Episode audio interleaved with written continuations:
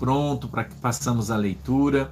Vamos lá, todo mundo. A minha Bíblia diz assim: E entrando no barco, passou para outra margem e chegou à sua cidade. E eis que lhe trouxeram um paralítico deitado numa maca. E Jesus, vendo a fé deles, disse ao paralítico: Filho, tem bom ânimo, perdoados te são os teus pecados. E eis que alguns dos escribas diziam entre si: Ele blasfema. Mas Jesus, conhecendo os seus pensamentos, disse: Por que pensais mal em vosso coração? Pois o que é mais fácil? Dizer ao paralítico: Perdoados te são os teus pecados, ou levanta-te e anda. Ora, para que saibais que o Filho do Homem tem na terra autoridade para perdoar pecados, Disse então ao paralítico: Levanta-te, toma a tua cama e vai para a tua casa. E levantando-se, foi para a sua casa. E a multidão, vendo isso, maravilhou-se e glorificou a Deus, que dera tal poder aos homens. Amém? Vamos lá? Fecha os teus olhinhos que nós vamos orar. Querido Deus, em nome de Jesus, papai, eu peço a tua bênção sobre o nosso culto hoje, sobre a nossa igreja que o Senhor possa enviar os teus anjos do céu, colocando eles todos ao nosso redor para nos guardar, proteger em nome de Jesus. Quero orar, Senhor, e repreender todo o espírito de retaliação, toda oração contrária, Senhor, em nome de Jesus, toda maldição seja repreendida, quebrada agora no mundo espiritual. Eu peço, papai, que o Senhor possa dar para nós a tua mensagem hoje de uma maneira simples para que todos possamos entendê-la, compreendê-la e assim tenhamos a nossa fé no Senhor Jesus aumentada. Amém e amém. Amém, irmãos? Eu quero falar hoje para você sobre o pecado que paralisa o crente. Hoje o Espírito Santo me deu um discernimento dessa mensagem aqui que eu até hoje não tinha visto até hoje não tinha pensado por esse aspecto. E hoje Deus me trouxe aqui num texto. E eu quero ir com você aqui verso a verso, numa mensagem explicativa, te explicando e te ensinando a palavra de Deus. Tá legal? Quero que você saiba que esse texto ele está escrito em três livros, né? Mateus, Marcos e Lucas. Ele, e ele difere um pouquinho de um para o outro em alguns detalhes, né? Por exemplo, alguns dizem que ele que ele passou ali por que, que era a casa de Jesus, né? Jesus estava em casa, alguns dizem que era a casa de Jesus, né? Na sua cidade, em Cafarnaum. E, e Jesus então ensinava na sua casa. E esses amigos então pegaram este cara, esta pessoa que estava, estava paralítica, né? Ou que era paralítica, e, e levaram esse homem à presença de Jesus. A gente vê alguns aspectos aqui dessa mensagem que eu acho que seria importante eu salientar para vocês. Primeiro, ele foi levado a Jesus. Os amigos o conduziram. Veja como é importante você conduzir os teus amigos a Cristo. Veja como é importante você se esforçar para que alguém possa ser levado à presença de Deus. Como importa, né? Quando você se importa. Eu falei à tarde sobre isso, né? Sobre você se importar, sobre você não lavar as mãos, sobre você assumir a tua responsabilidade, que às vezes algumas pessoas acham que não tem responsabilidade. E muitas vezes nós vemos pessoas que são paralisadas pelo diabo, que têm a sua vida trancada, seus caminhos trancados, a sua vida, seu casamento sendo destruído, sua vida financeira sendo destruída, você olha, você sabe que aquilo ali é um problema espiritual, mas você não quer se meter porque não é problema seu, né? Você não tem nada com isso. Quando na verdade você poderia lançar ali uma semente para que aquela pessoa, quem sabe em função daquele problema, pudesse ser alcançada pela graça salvadora de Jesus Cristo de Nazaré. Muitas vezes, um grande problema nada mais é do que uma grande oportunidade para Jesus entrar na vida de uma pessoa. Muitas vezes. Sabia disso? Muitas vezes.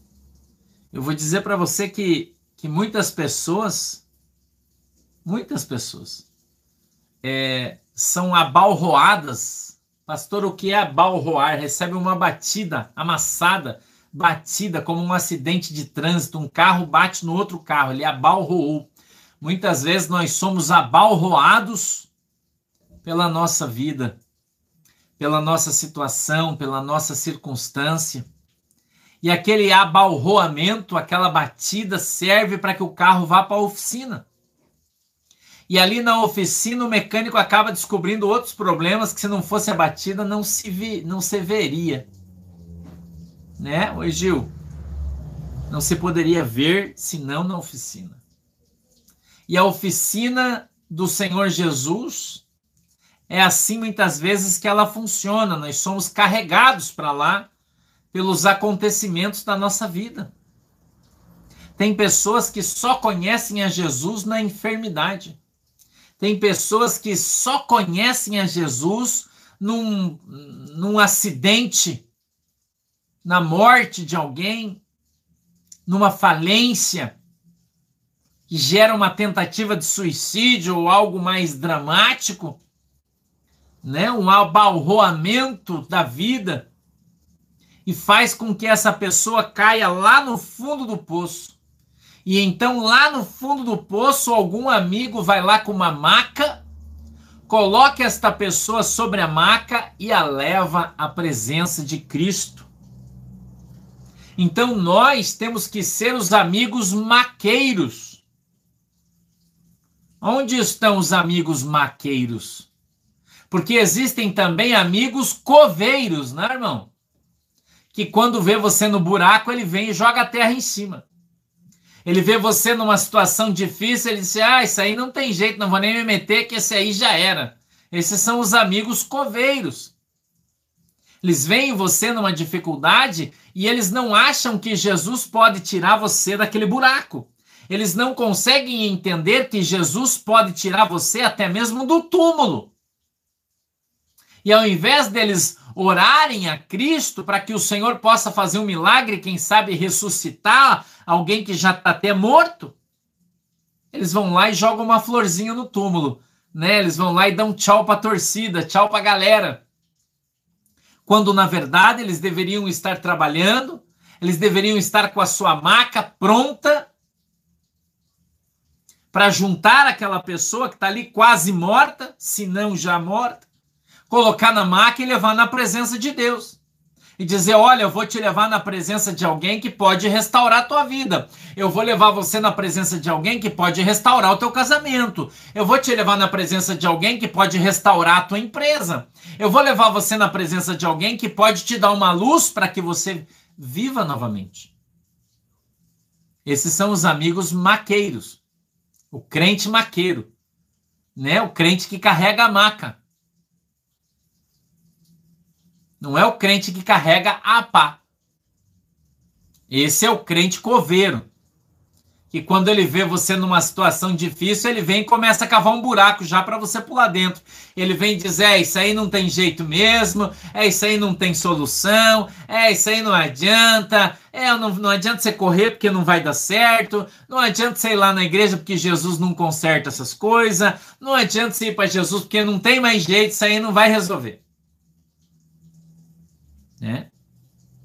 São os crentes coveiros e tá cheio. Tá cheio.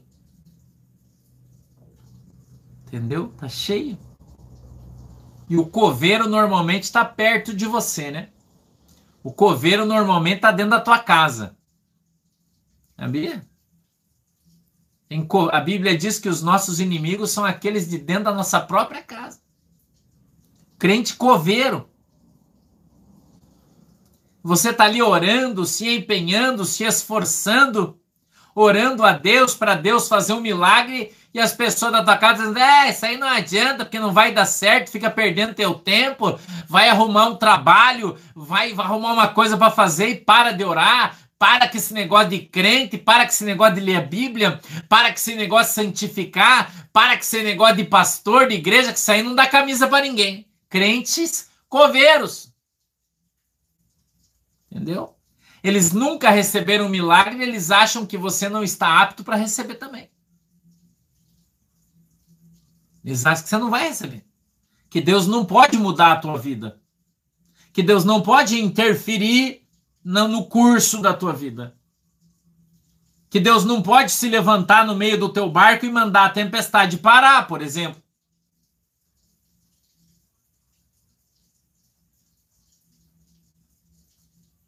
Ah, Deus não faz isso aí não, irmão. Isso aí Deus não faz, não. Faz não. As pessoas limitam o poder de Deus pela falta de fé, achando que tem algumas coisas que Deus não pode fazer, mas ele pode fazer o que ele quiser.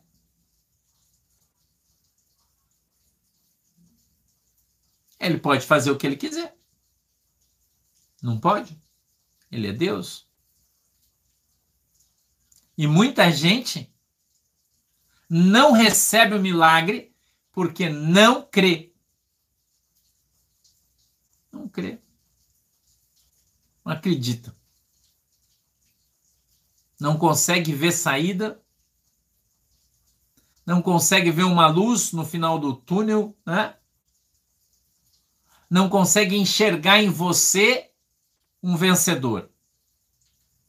Quando eles olham para você, eles veem uma pessoa derrotada.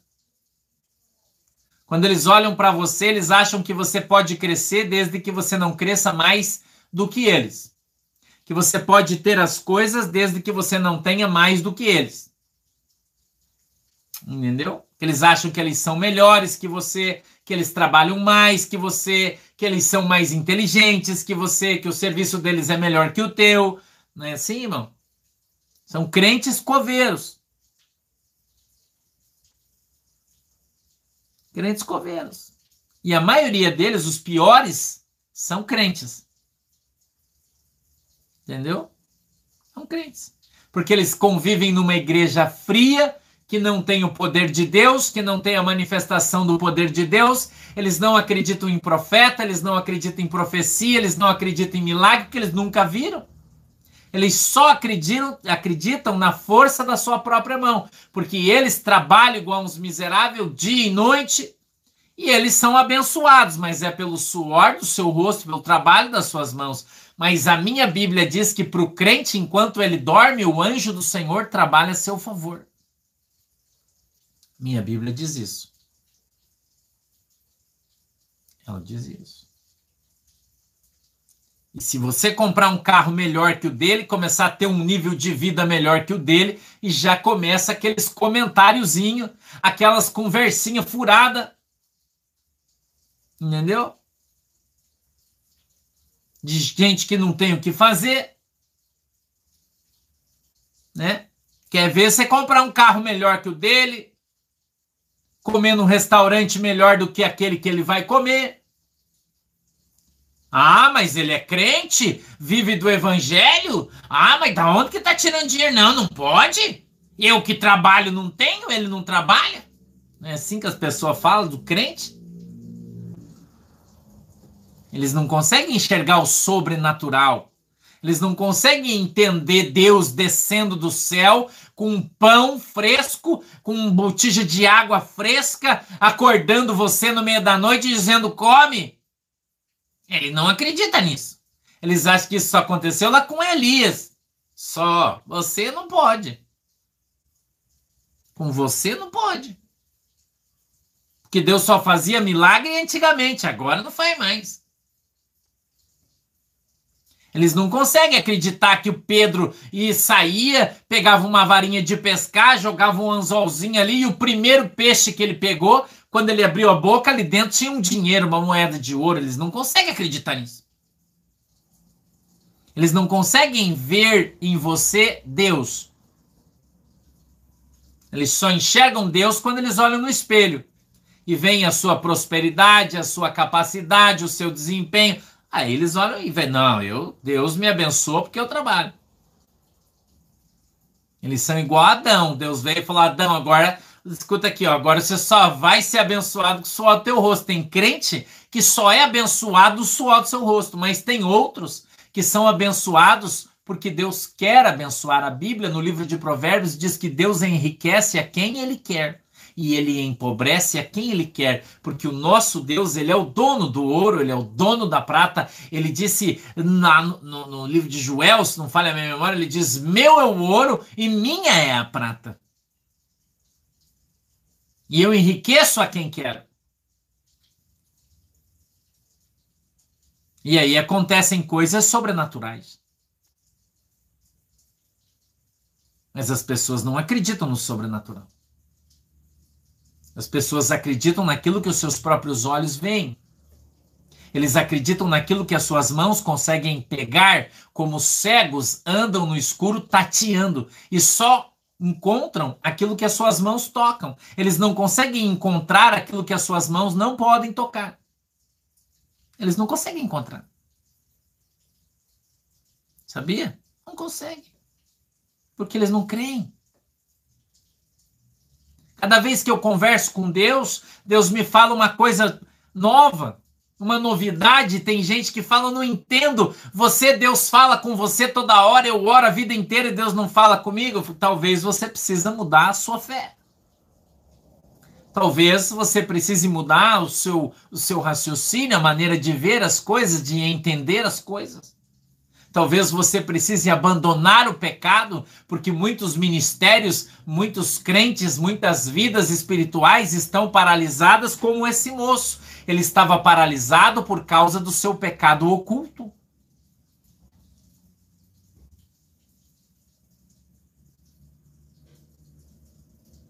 O cara chega paralítico e Jesus diz: Vai porque estão perdoados os teus pecados. Espera, o cara não estava doente. Quem paralisou esse homem foi o seu pecado. Está escrito aqui na Bíblia. Você não entende se você não quiser. Tua vida financeira paralisada, por quê? Pecado oculto. Você tem que trabalhar de sol a sol, de sol a sol, de sol a sol, e o troço não vai. Não vira. Você ganhou o teu primeiro milhão, mas não consegue mais sair dele, só fica ali patinando. Tá na benção, mas poderia ganhar dois, três, quatro, cinco. Por que não acontece? Porque você foi até onde as tuas mãos e o teu braço te puderam levar. Daqui para frente é só Jesus para fazer você entrar no sobrenatural de Deus. As pessoas não acreditam que Deus pode dar um carro para alguém. Não acreditam. Eu recebi uma palavra profética essa semana. Recebi uma palavra profética essa semana. Uma pessoa falou: Pastor, Deus me mostrou essa semana que você chegava aqui na minha casa e você tinha um carro novinho, estava com plástico nos bancos. E Deus falava para mim: Eu vou dar um carro novo para ele. E você me conhece, você que é minha ovelha, que eu não fico aqui orando para Deus dar carro para mim, não faço essas coisas. E, ela, e a pessoa disse para mim assim: Você veio aqui na minha casa? Eu dei risada esses dias, né? Que o irmão Eberson, nossa ovelha lá de Minas Gerais, ele veio aqui, aqui em Guaratuba para mim orar por ele. E ele veio com um carro novo e ele disse assim: Pastor, eu vim aqui mostrar o um milagre, porque a irmã Carla orou comigo e profetizou que Deus ia me dar um carro novo. E eu vim aqui com meu carro novo para mostrar para você que é verdade, Deus me deu mesmo. Aleluia. Teve uma irmã que mandou um recado para mim, mandou um testemunho. E ela disse: Pastor, você profetizou que Deus ia dar carro, que Deus ia dar chave. Eu e o meu marido ganhamos um carro novo no valor de 83 mil reais de um amigo. Ele deu para nós, nós ganhamos um carro essa semana. Quando você falou, você vai ganhar um carro, eu tomei posse e eu ganhei mesmo. Jesus me deu, não posso comprar, Deus me deu de presente. E feliz, sou glória a Deus. Glória a Deus. E essa semana, A missionária Carla profetizou na minha vida, missionária da nossa igreja. Disse, pastor, você vai ganhar um carro novo. Falei, capaz, ela disse, verdade. Deus me deu um sonho, eu vi você chegando aqui com um carro novo, tinha plástico no banco. Carro grande, bonito. E Deus falou para mim que vai te dar, você não vai comprar, não vai pagar a prestação, Deus vai te dar. Falei, amém, mano, toma posse em nome de Jesus. Que eu creio. Esses são os crentes maqueiros, irmão maqueiro que quer carregar você, que quer levar você à bênção, que quer profetizar na tua vida para você ser abençoado. Não é crente coveiro que olha para você e diz: Nossa, mas você ganhou um carro, ganhou mesmo. É, isso aí, não sei não, hein? Nossa, que relojão, ele não consegue ver Deus na bênção. Ele não consegue entender que Deus quer te dar o melhor da terra e ele dá mesmo quando você cumpre a palavra dele, quando você se empenha em trabalhar, quando você ora demais, jejua demais, se empenha, ganha milhares, milhares de almas para o reino do céu. Hã? Se esforça, trabalha pra caramba, vive apanhando do diabo pelo quanto trabalha para Jesus. Aí Jesus te dá um presente e lá vem o coveiro. Ah, isso aí, que presente, o que? Tá roubando. Crente coveiro. Ele não consegue olhar para você e ver a bênção de Deus na tua vida e dizer: Meu Deus, essa mulher trabalha tanto para Jesus, ora tanto, e Deus está honrando ela e abençoando seu ministério. Esse é o maqueiro. Isso é um maqueiro. E aí ele fala: eu oro, eu jejuo, eu trabalho e eu, Deus, não, não abençoa. Está paralisado por causa do pecado da sua língua. Está paralisado por causa do pecado da tua boca. Porque você não santifica a tua boca. Porque você não santifica o teu olho porque você não santifica o teu coração. Teu coração é maldoso, teu olho é maldoso, a tua língua é maldosa. Porque quando você entra no reconto, no recanto do teu quarto, você olha e começa a falar mal dos santos de Deus, dizendo: Olha aquele ali, parece um príncipe. Olha aquela lá, parece uma princesa. Mas aquele outro anda igual um mendigo.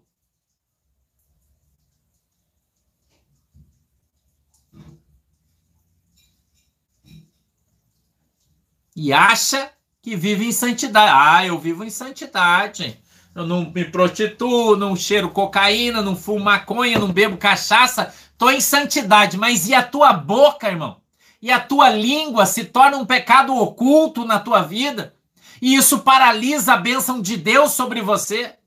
Aí você dá legalidade para Satanás entrar na tua vida, se levantar através dos ímpios que tem dentro da tua casa, dentro da tua família e começa a te pressionar, dizer: "Ah, se você ficar trabalhando para Jesus, eu não quero mais saber de você. Ah, se você ficar aí nessa igreja, eu vou embora". Isso é o diabo que entra na tua vida porque você dá legalidade com a tua língua, com a tua boca. Pecado oculto. Você acha que ninguém sabe, mas Deus está vendo. O Satanás está ouvindo o que você fala no escondido do teu quarto. E aí a tua vida não prospera. Né? E a tua vida não prospera, irmão.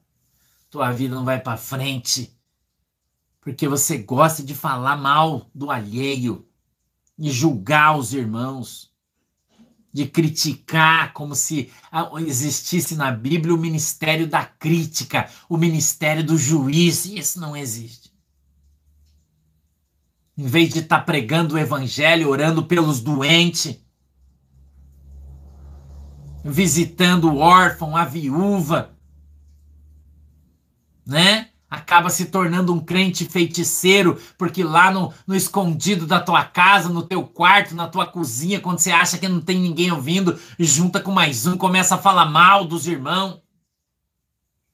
E isso gera uma maldição sobre a sua vida, porque você está falando mal de alguém que é santo de alguém que santifica a sua vida, que dá a sua vida pelo Evangelho, que abriu mão da sua vida em favor do Evangelho e você não tem a dignidade de orar por essa pessoa, mas você é pronto para falar mal, é pronto para criticar, é pronto para apontar o dedo. ao invés de dar glória a Deus. Ao invés de dar glória a Deus pela vida dos irmãos que estão crescendo, que estão prosperando, que estão sendo abençoados de tanto que oram, que trabalham, que se empenham, que se esforçam, que abrem mão da sua vida em favor do Evangelho de Cristo. Mas você não abre mão de nada. Você não abre mão de estar junto com o seu marido, com a sua mulher, de viajar, de passear, de queimar grana, de andar para lá, andar para cá, festa, festa, festa. E aí não sabe por que, que a sua vida não prospera. Por que, que você está patinando no seco? Por que, que a tua vida não vai, dar, vai para frente? Que você usa a tua justiça para julgar tudo. Tudo você julga segundo o que você acha certo. Mas a justiça de Deus não é segundo o seu coração, irmão. A justiça de Deus é segundo a palavra de Deus. E a Bíblia diz que quem muito planta, muito colhe. Quem pouco planta, colhe pouco. E nem sempre Deus está falando de grana. Muitas vezes Deus está falando das preciosas sementes semeada e molhada com lágrimas, caminhando e lançando a preciosa semente, a semente do evangelho que é pregada aos pobres com muitas lágrimas, muitas vezes, com muita tristeza, com muita luta, e você não vê, sabe por quê, irmão? Porque você não é Deus, você não tem a ciência de todas as coisas. Você não enxerga o que está dentro do coração das pessoas, o quanto elas sofrem, o quanto elas choram para fazer a obra de Deus, abrindo mão muitas vezes de sentimentos, de vontades, de desejos, de satisfação pessoal para pregar o evangelho de uma maneira única e simples para cumprir o seu ministério, o chamado que Jesus Cristo lhe deu, anos, anos, anos fazendo a obra de Deus, uma obra abnegada, abrindo mão de tudo e de todos, mas você, no alto da sua santidade, se acha no direito de apontar o dedo e julgar. E aí você não tem nada. Você quer ter um carro novo, você tem que ir na loja e financiar. Quer comprar uma joia? Um relógio novo, você tem que ir na joalheria e comprar. Mas quem está trabalhando para Jesus, irmão? Jesus envia um homem lá de longe e faz ele dar. Jesus envia um anjo lá de longe, faz o anjo falar no coração daquela pessoa e faz aquela pessoa dar para o crente. E aí ele recebe a bênção. Ganha o carro, ganha o, o ouro, ganha o relógio, ganha roupa, ganha o dinheiro. E Deus faz ele dar a riqueza das nações, porque ele não busca a grana, porque ele não busca o sucesso, porque ele não busca o brilho. Não! São ministérios diferentes, porque a cabeça é diferente, porque o coração é diferente porque a ação é diferente. E a estes crentes coveiros resta apenas falar mal, criticar, zombar, escarnecer, porém sem nada. Porém, sem nada. Eles não têm nada. Você sabe, ontem, quando eu estava na igreja, o Espírito Santo falou comigo nós tivemos três momentos de oração ontem na nossa igreja. Primeiro, o Espírito Santo falou comigo. Ele me falou muitas coisas. E ele disse que o nosso ministério vai começar agora. Nós estamos mudando no mundo espiritual, nós estamos mudando de patamar. Deus falou isso para mim ontem. Deus falou isso para mim ontem. E ele disse que os dons que Jesus havia me dado, eles vão começar a exacerbar, explodir. Principalmente o de maravilhas. Deus falou isso para mim ontem. Falou isso para mim ontem. A manifestação do poder de Deus no meu ministério, na minha igreja, vai ser algo extraordinário. Mas ele falou no silêncio, eu estava ali quietinho, orando, deitado no chão, de boca no pó. E o Senhor falou comigo, eu fiquei quietinho. Então o Espírito Santo falou com o pastor Fabiano. Estava lá no outro lado da igreja. E tomou ele ali, ele começou a falar em língua estranha, exatamente aquilo que Deus falou para mim, começou a falar para ele. Passou um outro momento no finalzinho e Deus começou a falar então com a, com a nossa missionária ali, a irmã Carla. E ela também foi tomada ali, falou língua estranha e Deus começou a falar com ela. E aquilo que Deus falou para mim, falou para um, falou para outro, falou para nós três. E sabe o que que a gente busca na oração, irmão? Poder de Deus. É isso que essa igreja busca. Nós oramos para buscar poder, mais oração, mais poder. Por isso que a Bíblia diz: quem planta muito, recebe muito, colhe muito. Então eu vou traduzir para você: quem ora muito tem muito poder. Quem santifica bastante tem bastante intimidade com Deus. Quem se importa bastante, Deus também se importa bastante com ele. Você consegue entender isso? Quando Deus fala que você planta bastante, você colhe bastante, ele está falando disso. Agora as pessoas não oram, não jejum, não consagram a sua vida, têm a sua vida dedicada ao seu trabalho, ao seu marido, aos seus filhos, dedicada às suas luxúrias pessoais, e aí eles não entendem por que, que Deus não usa eles. Deus usa o pastor santo que fala palavrão, usa o pastor santo que, que é tudo desconcertado, usa a vida do pastor santo que conta piada, que usa a camisa do Atlético, do Fluminense, do Palmeiras, do, do, do, do Cruzeiro, do Criciúma, de todo mundo. Eles não entendem que anda de bermuda.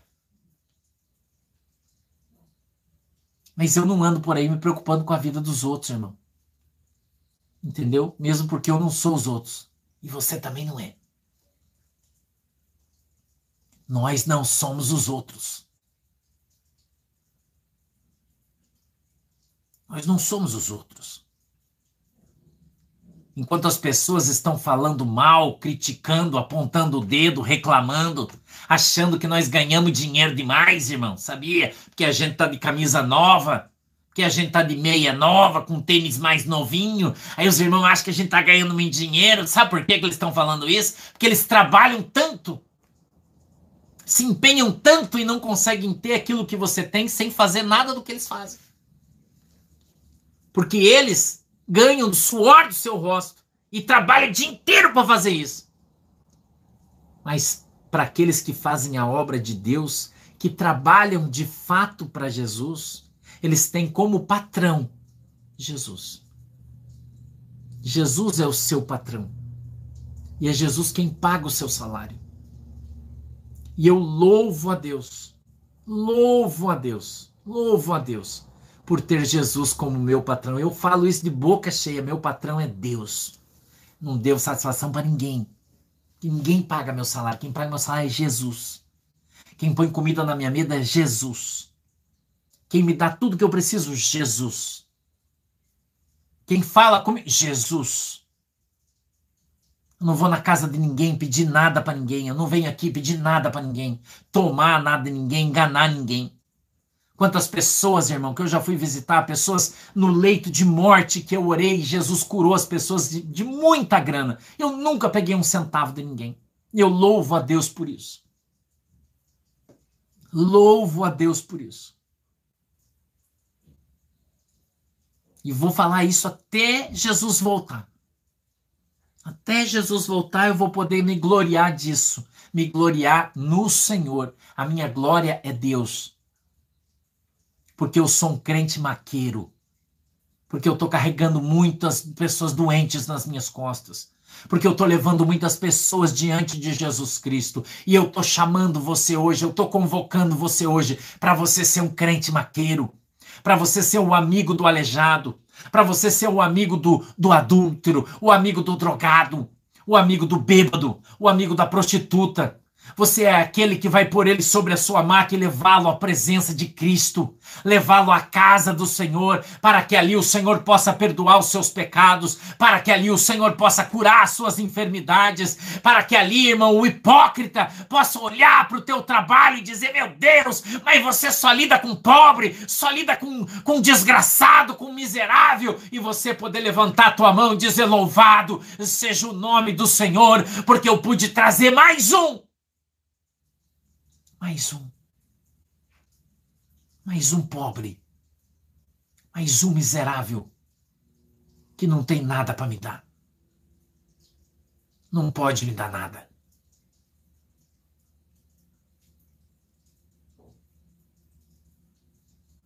Mas aquele para quem eu trabalho, aquele que me chamou para fazer essa obra, aleluia Aquele que um dia olhou nos meus olhos e disse: Ei, eu tenho um chamado para você. Ei, eu vou te levar para pregar o meu evangelho. Eu vou te levantar para ser profeta. Você vai impor a mão no doente e ele vai ser curado. Eu vou te dar autoridade sobre o diabo. Eu vou te dar autoridade para perdoar pecados. Senhor, mas o que é que eu tenho que fazer? Nada. Só vem comigo. Vem comigo. Abandona o pecado, abandona o mundo e venha morar comigo. Venha morar comigo. Venha ser um seguidor. Venha ser meu discípulo e eu vou te ensinar. Abra mão do trabalho secular. Abra mão da faculdade. Abra mão dos títulos. Abra mão de tudo e vem comigo de alma leve, de coração limpo. E tudo que você precisar, eu vou te dar. Eu vou ser o teu patrão e você vai ser o meu empregado, você vai trabalhar para mim.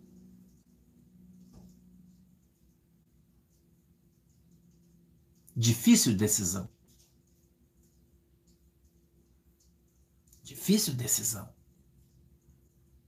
Mas hoje nós colhemos aquilo que plantamos. Eu e você. Nós colhemos as nossas escolhas. Eu colho as escolhas que eu fiz na minha vida.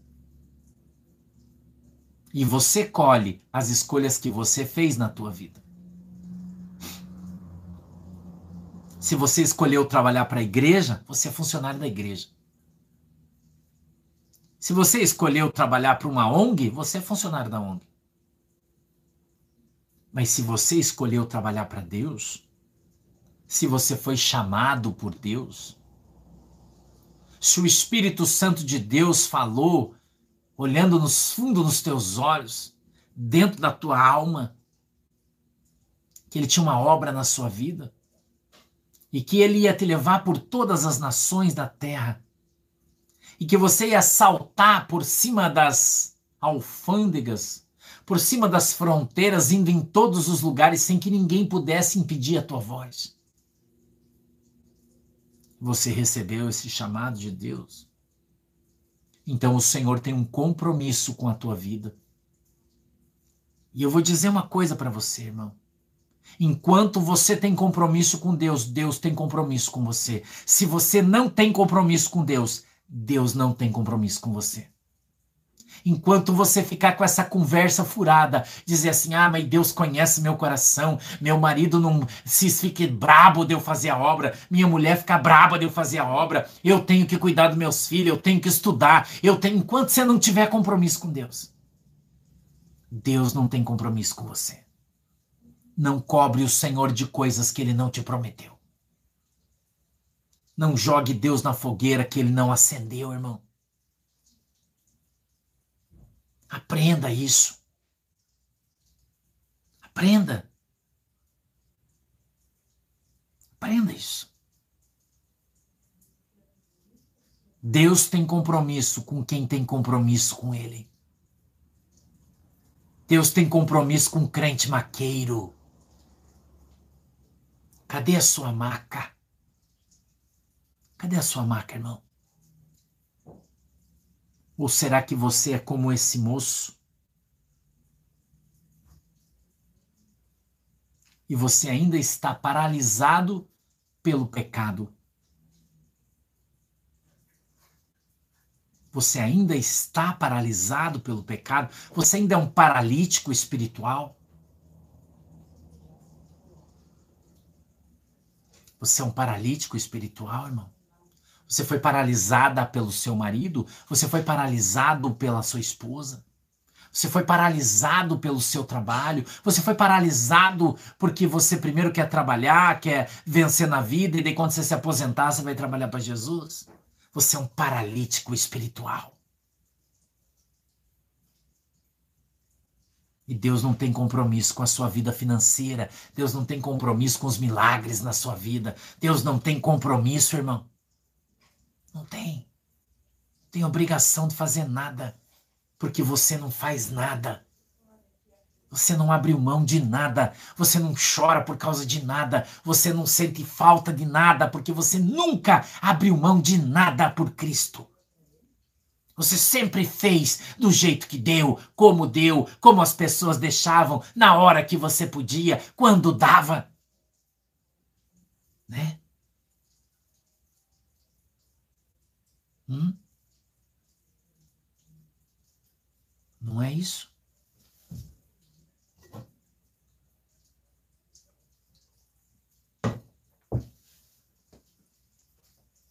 Não é isso?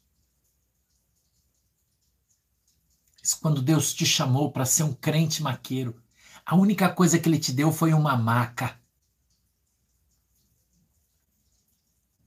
Alguma referência bíblica sobre isso? Olha Davi. Quando Deus mandou ele enfrentar o Golias. A única coisa que Deus deu para ele foi uma pedra e um azarrogue, ou um chicote, se você preferir. Só. Mais nada. Ele até tentou vestir as armaduras de Saul. Ele até tentou pegar a espada de Saul. Ele até tentou vestir o capacete de Saul. Mas quem foi chamado para ser pastor, irmão, não usa armadura de soldado. Ele usa uma funda, ele usa um cajado, ele usa uma sacolinha. Porque são as únicas coisas das quais ele dispõe para cuidar das suas ovelhas. Um bom pastor não cuida das suas ovelhas com uma metralhadora, ele cuida com um cajado. Mas ele tem a sua mão, as armas que o Senhor lhe deu para lutar contra os gigantes.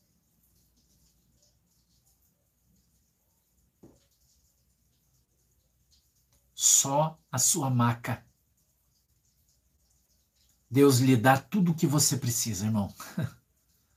tudo o que você precisa. E a maca hoje, eu vou dizer para você, ela representa as coisas que você tem. Porque Deus vai te dar aquilo que você precisa para desempenhar o teu ministério. Deus vai te dar. Se você precisar de 100 mil reais por mês para que o teu ministério se cumpra, Deus vai te dar. Se você precisar de um milhão por mês para desempenhar o ministério que Deus te deu, Deus vai te dar um milhão por mês. Você crê nisso? Eu creio nisso. Eu creio nisso, irmão. Porque eu não sou um limitador, eu não limito a Deus. Eu não limito o poder de Deus. Se Deus quer me dar um, um carro novo porque Ele acha que eu preciso de um carro melhor para eu fazer a obra, glória a Deus, irmão. Eu quero. Se Ele me dá, eu quero. Se Deus acha que eu preciso de um avião e vai me dar um avião para eu fazer a obra de Deus, glória a Deus, eu quero um avião. Deus vai me dar um navio, é, eu quero um navio. Aquilo que Deus quiser me dar, eu quero, é Ele que vai me dar. E você acha que eu estou preocupado com o que as pessoas pensam? Com o que eles acham? Ah, mas eu acho, irmão, que você acha que se dane. Você não tem que achar nada. Se dane o que você acha. Eu não estou nem aí porque as pessoas acham, irmão. Porque quando Jesus me chamou para fazer a obra, eu não fui perguntar o que as pessoas achavam. Aliás, eu nunca perguntei. O que, que você acha de eu largar o meu serviço? De eu largar o meu trabalho, onde eu ganho muito bem, tenho um bom carro, tenho um bom salário, e viver da obra de Deus que não tem nada? E ganhar cesta básica todo mês? O que, que você acha? Você acha que eu perguntei alguma coisa para alguém? Não, irmão, eu nunca perguntei. Eu só obedeci. Eu só obedeci a Deus, eu saí, deixei tudo para trás e corri atrás de Jesus. E perdi tudo que tinha. E ficou tudo para trás. e virou tudo passado. E hoje, quando o Senhor Jesus, se utilizando de um anjo ou do seu Espírito Santo, vem falar comigo e disse: Deixa as coisas que ficaram para trás, porque agora eu vou fazer tudo novo. Lembra aquele carro bom que você tinha que ficou para trás? Lembra? Então, agora eu vou te dar um mil vezes melhor. Porque a Bíblia diz que não tem ninguém que fazendo a obra de Deus tenha deixado para trás casa, fazenda, terra, família, dinheiro, não venha receber, receber nesta vida cem vezes mais e no porvir a salvação. A palavra de Deus não está se cumprindo na sua vida, meu irmão e minha irmã? Não? Ainda não está se cumprindo? O que está faltando? Você está paralisado pelo pecado? O teu ministério está paralisado pelo pecado. O que está acontecendo? Cem vezes mais, Jesus disse, nessa vida. Então, quando você vê o teu pastor andando com um carro lindão, show de bola, de sei lá quanto é que custa, eu nem sei, porque eu nem sei que carro que Jesus vai me dar, eu não sei. Ele falou que vai dar que vai usar alguém, vai me dar um carro novo. E eu creio nisso, irmão. Eu creio nisso.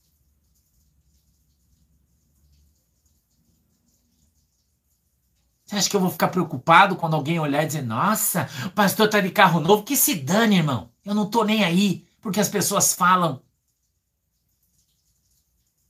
E você tem que aprender a parar de se importar com o que as pessoas falam. Vou dizer mais uma vez: quem põe comida na tua mesa é Jesus. Quem te dá casa é Jesus. Quem te dá o tapete da tua casa é Jesus. Quem deu o sofá da tua casa é Jesus. Quem dá a televisão da tua casa é Jesus. E se você tem pouca fé, ele te dá uma de 32 polegadas. Se você tem fé, ganha uma de 50. Mas se você tem muita fé, ele vai te dar uma de 75 polegadas. Você crê nisso? Você tem que aprender a crer. Parar de limitar Deus. Para de limitar Deus. Pare de limitar Deus. Acredite no poder de Deus.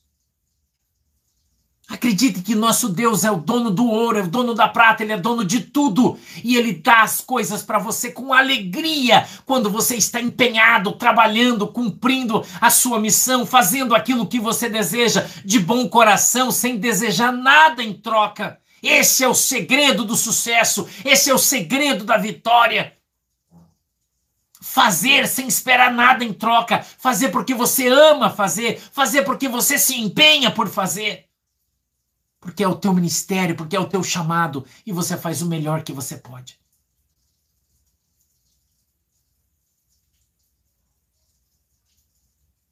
Entenda isso. Eu estou aqui pregando para você aquilo que o Espírito Santo pôs no meu coração. Você é um crente maqueiro ou você é um crente coveiro? Quem é você na presença de Deus? Porque Deus conhece o teu coração. Deus sabe quem você é.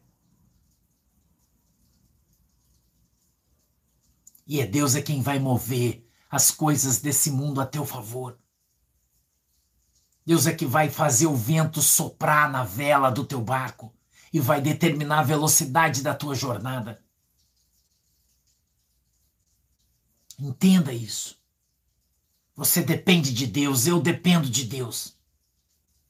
Nós dependemos de Deus. O milagre de Deus vai acontecer.